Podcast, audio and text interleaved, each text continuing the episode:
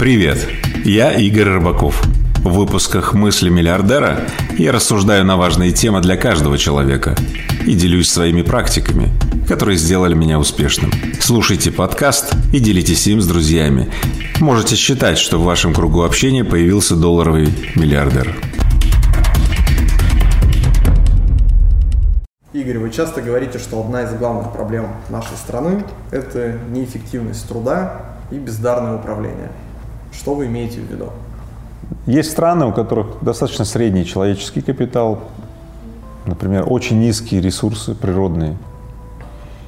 Но если мы посмотрим, у них категорически богатая экономика и люди по показателю счастья и удовлетворенности на, на очень высоком уровне.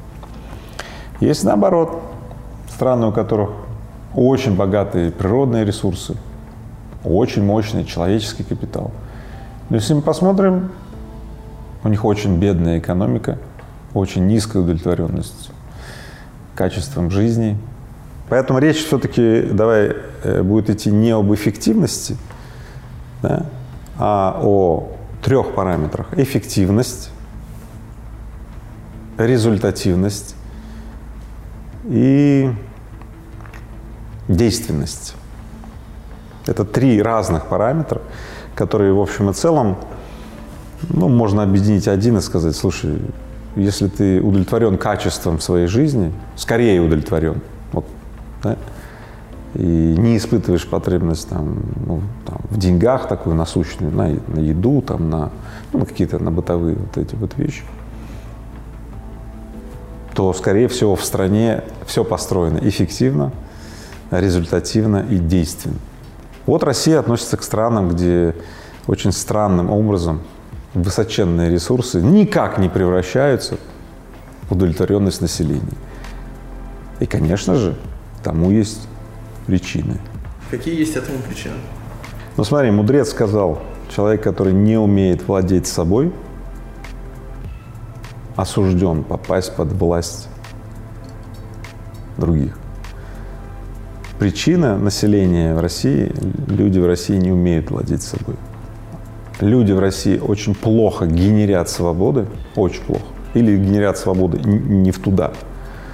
Да? Очень плохо генерят полезные свободы, полезные для себя и для страны. Да? И совершенно не умеют зл... препятствовать злоупотреблениям власти и контролем. Это основные причины. Они лежат в области воспитания. Откуда берутся истоки нашей неэффективности? Я слышал, что это из советского времени, когда а, за людей решало государство, и люди, по сути, ни за что не отвечали. Все не так. В Советском Союзе был очень мощный субъект развития. Коммунистическая партия Советского Союза. И куда он направлял страну, в идеологическом плане, в экономическом и так далее, туда, туда, туда страна и шла. Это был коллективный субъект развития. Замысел коллективный субъект развития, который подчиняет воспитание, образование э, страны достижению этого замысла. Это создает вектор. Возникает вот эта так, та идеология или идея, национальная идея, неважно, как ее назвать, вектор, да, который очень сильным является стержнем, вокруг которого все и образуется. Люди образуются, дети, взрослые, промышленность – ну все. И вот представь себе 30 лет назад, то, где была моя страна, я родился в Советском Союзе, перестал существовать объект, а, вот коллективный субъект развития. Он просто перестал существовать в один день. И представь себе следующее, что сегодня его все еще не существует. Этого коллективного субъекта развития. За 40 лет, где-то за 40 лет кончаются все э, так называемые живые силы, которые были накоплены в Советском Союзе. Ну, просто они используются еще 40 лет, новые не поступают в субъект коллективного, э, в субъект коллективный, коллективный субъект развития, да, ну и все. И дальше возникает время Эм, ну, так называемой всенаправленной неопределенности. Вот сейчас время, когда практически последние люди из э, коммунистической э, ну, эпохи уходят или уже ушли, да, субъекта развития не появилось, и потому это самая критическая точка вот в стране сейчас. Но ведь не во всех эффективных и развитых странах есть субъекты коллективного развития. При этом они являются эффективными и развитыми. Ты прав. Есть малые страны, малые сообщества. Например, Сингапур, где вся страна это ну, один город. Кстати, обнесенный забором, упичканный камерами. И это как такая большая, большая тюрьма в некотором смысле. И в таких странах малых можно навести порядок, э, когда будет не коллективный субъект развития, а будет один, Ли Кван Ю и его несколько сторонников. Они установили режим очень жесткий, автократический, я бы сказал, тиранический. И буквально за 20 лет они перезапустили страну. Во всех странах, которые имеют площадь э, миллионы там, километров, туда 10 тысяч километров, туда 10 тысяч километров. Ну, например, Соединенные Штаты Америки, Россия, Китай, да, в принципе, Германия, Франция. В каждой этой стране, если есть субъект развития коллективный, они развиваются. Если нет, они эрозируют и идут хрен знает куда. В Китае есть. А в Штатах? В Штатах очень мощный. В Германии есть. Коллективный, подчеркиваю. В России тоже есть субъект развития. Но он очень объединен. То есть там, там несколько людей. Там мало людей. Вот. Поэтому, по сути, э, не то чтобы рецепт, а то, что еще можно было бы пробовать в России, это перезапуск субъекта развития из такого, как в Сингапуре, Ли Кван Ю плюс сотоварищи, да, да, в субъект развития, который был бы коллективный. Такой, как в Китае, такой, как в Америке, или там, в Германии, или во Франции. Игорь, нам же предлагают русский мир в качестве идеологии. Это не подходит? Э, название хорошее, русский мир. Мне нравится название. Но дело в том, что вот сперва идет коллективный субъект развития, да, который несет ту или иную идеологию, она как-то названа, да, но не наоборот. Когда мне с телевизора там или где-то предлагается русский мир, я говорю, окей, покажите мне коллективный субъект развития, ну, частью которого я буду являться когда буду нести там те или иные знамена. Но дальше, когда я смотрю этот коллективный субъект развития или потенциальные вот эти вот коллективные субъекты развития, вот эти всякие сообщества, партии, Единая Россия, там, да, вот эти все вот. Ну, я понимаю, что там еще, видимо, не закончился период да, строительства этих коллективных субъектов развития, потому что это пока так набор стройматериалов. Вот. Поэтому я обращался в некоторые, ну, там, на заре, на заре, это 10, 10 лет назад, 7 лет назад. Я примерялся то, чтобы стать частью какой-то партии, влияя на то, чтобы эти стройматериалы стали храмом, коллективным субъектом развития. Но везде я встретил начальников, которые мне говорили, не, ты давай там вставай и будь линейным. Я говорю, я линейным? Я что, на линейного похож как-то? Нет. Все. И я понял следующее, что я лучше отойду и посмотрю. Ну вот пока я на них смотрел 10 лет, ни одна, э, ни одна там партия, ни одно общественное движение, ни одно, ну, пока не стало коллективным субъектом развития. Может быть, кстати, мне напишут вот э, подписчики, кто будет смотреть это видео, напишите мне, если вы знаете может быть, э, может, вы заметили, что какие-то коллективные субъекты развития есть. Может, вы знаете. Напишите, я тоже, может быть, буду знать. Я пока не увидел. Я бы очень хотел увидеть, я бы хотел стать частью, а может быть, основателем такого движения или сооснователем, да. Игорь, мы много комментариев получаем от наших подписчиков о том, что госкомпания и госструктуры в целом самые неэффективные, нерезультативные и недейственные. Как вы думаете, почему? Дело в том, что в государственных компаниях, а, в государстве или в стране, где отсутствует коллективный субъект развития, ну а, собственно говоря, а за что упарываться? Ну, за, за что бороться-то? Поэтому основной идеологией за что становится собственный карман. Поэтому э, эффективность, э, например, организации или ее результативность, ну, на самом деле, сильно связана с идеологией, в которой проживает ее главный руководитель или главные э, влияющие лица. Ну, это примерно так, как у руководителя есть вид деятельности, главной цель, которой является ну, свое личное благосостояние. Потом обрати внимание, у руководителей государственных компаний, если ты посмотришь, в каком доме они живут, в какой квартире, и сравнишь их доходы да, на этой фирме, которую они управляют, и то, как они живут, часто нету корреляции. Человек это такой, ну, он так устроен, что он всегда э, будет делать ну, дела, организовывать их так, соразмерно со своим главным вектором устремлений. Человек, который возглавляет экспедицию там, по построению коммунизма, по колонизации Марса, не знаю, бурению там скважины до центра Земли и так далее, который одержим этим, смотри, он бы, он бы вообще не смог время э, тратить ни на что, кроме вот этого. Да? Вот и все.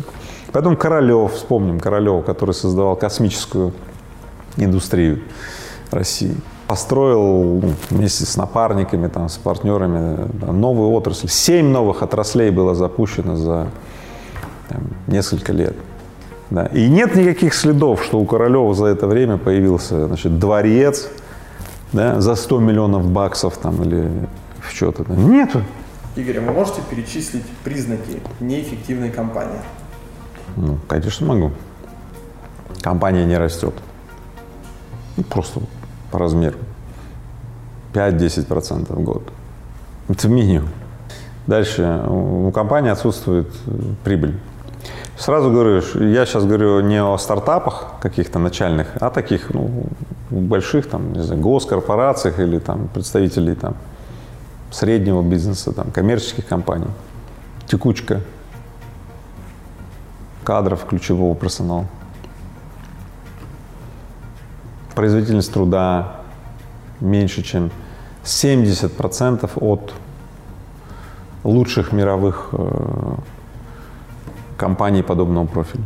Ну и плюс, э, я бы так сказал, еще диверсифицирующий фактор, то есть то, что компания работает только в одной стране или в одном рынке. Часто, когда компания растет, и у нее появляются деньги, в этой компании появляются сразу ненужные люди, ненужная коммуникация, решение вопросов затягивается без особых причин для этого.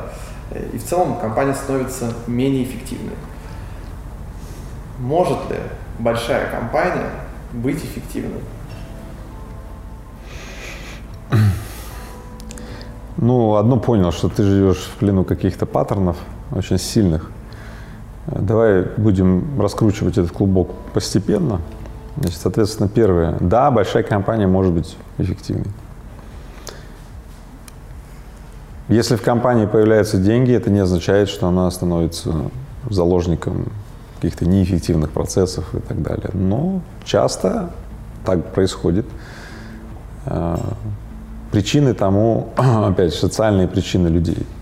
Когда руководители или люди находятся на управленческих позициях, э, и вот вдруг, вдруг с ними что-то случилось, когда они ну, внутренне себе говорят такой, вот теперь мы можем отдохнуть немножко. Или вот мы работали на репутацию, теперь пусть репутация э, поработает на нас, и они ну, замедляются в развитии, замедляются, ну и окружают себя артефактами, которые чаще напоминают, что они теперь вот крутые.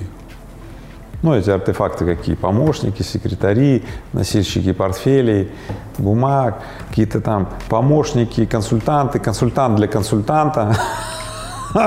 Но это, конечно, То есть они это делают это для того, чтобы у них статус теперь подтвердить, что вот они теперь такие боссы, там, у них теперь приемная с секретаршей, там, и куча помощников. Ну, это все удлиняет просто процесс, вот, ну, дальше просто понятно, как их занять-то этих всех.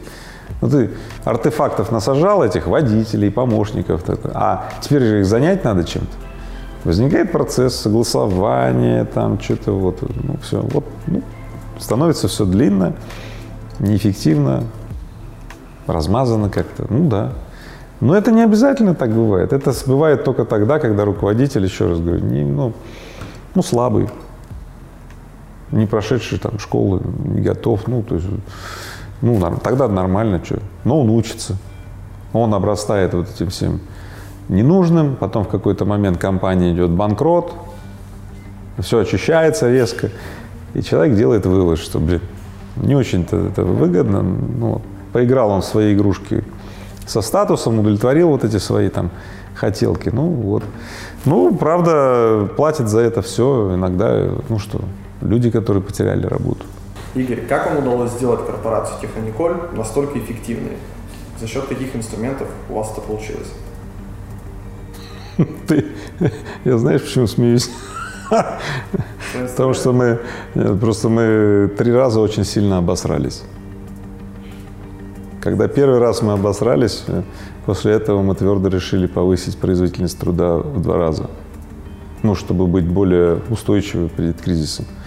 Потом пришел следующий кризис, зараза, и он был такой силы, что вся наша предыдущая эффективность оказалась Э, ну, недостаточно, и мы опять впали в кризис. После него, еле выжив, мы твердо решили улучшить производительность, эффективность и все-все-все еще в два раза. Но потом пришел третий кризис, который и был еще сильнее, он был мировой, отраслевой, в общем, все сразу, да.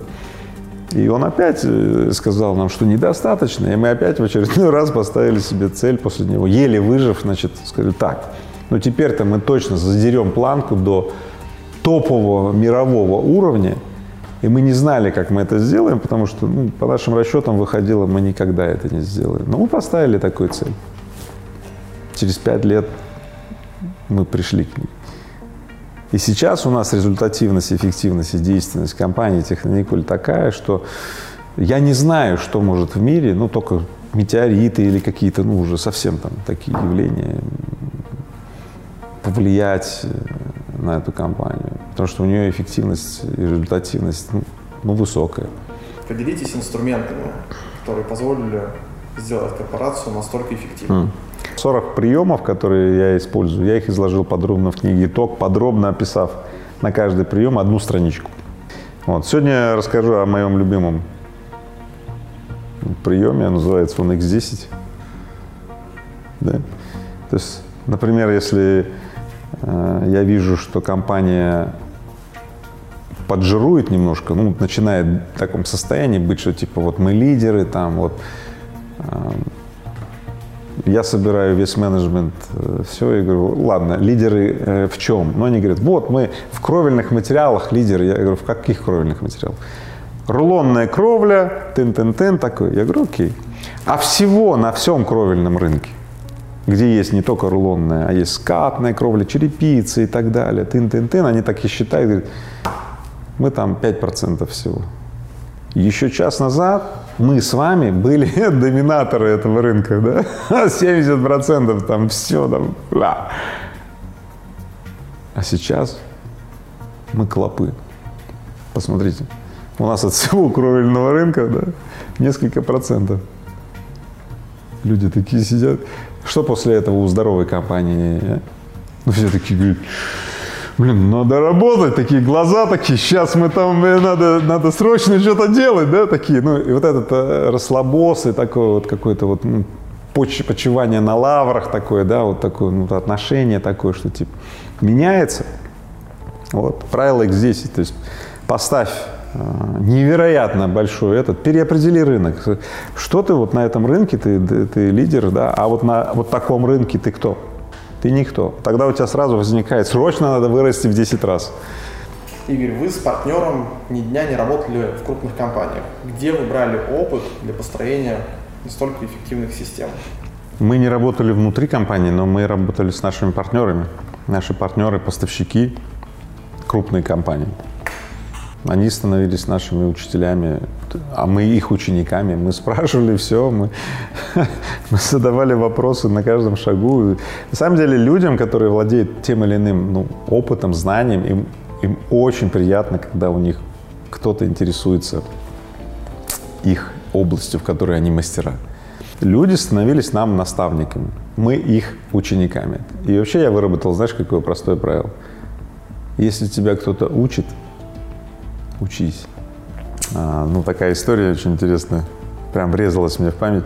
Был производитель стеклохолста. Это такая основа для кровельного материала, на который битумно-полимерно вяжущее наносится. Стеклохолст, стеклобумага. В России не было ни одного производства этого. А мы с Серегой задумали, что, ну, блин, что это мы возим из Германии там этот стеклобумагу? Надо завод здесь построить, потому что таможня, вечные эти вот, ну, вымогатели взяток там на таможне, да, ну, жуть. В общем, я поехал к нашему поставщику, и он говорит, я тебе покажу наш лучший завод. И водил по этому заводу, а я в каждую дырку залезал там. Он какой любопытный босс, а я же, ну, как бы босс, покупатель. А я в каждую дырку залезаю с фотоаппаратиком там, чук-чук-чук, значит. Потом он заволновался что-то. Это самый современный завод. Вот они только его построили. Значит, и они так раз ушли чуть-чуть вперед, я так типа отстал, пришел и сфотографировал те вещи, где там было там прям написано было no фото, там я все сфотографировал. В общем, в результате я нарвался на с их стороны несколько предупреждений, прям таких, ну, строгача, типа вот, Игорь, типа вот, нельзя. Я говорю, да, да, нельзя. Но я продолжал фотать и так далее, потому что они как раз обсуждали со мной контракт на поставку много грузовиков этого стеклохолста. В общем, конечно, как ты понимаешь, я приехал, эти-то грузовики мы купили, да? но завод-то мы построили. Понял? И потом, когда этот э, парень голландец такой приезжал на этот завод. Во-первых, они долго не верили, что мы сможем этот завод построить, но я его специально вызвонил. Говорю, приезжай. Он пришел, ходил по этому заводу, говорит, Игорь, а ведь я помню, как ты фотографировал все. Поэтому смотри, как мы... Я тебе сказал два приема. Первое. Спрашивать тебя будут рассказывать ребята, мастера тебе всегда расскажут о, своей, о своем мастерстве. Это раз. И второе – вдохновляйся чужими достижениями, примерами, ну, тырь хорошо работающие технологии и воплощай их в том месте, где ты живешь. Благоустраивай страну, в которой ты живешь, свой дом, свой двор и так далее.